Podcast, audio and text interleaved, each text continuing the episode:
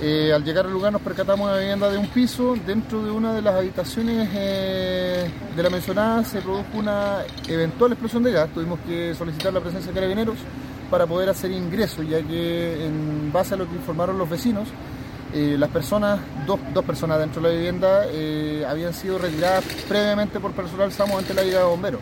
Entonces se nos dificultó un poco el trabajo en ese aspecto, tuvimos que hacer una entrada forzada, verificar la situación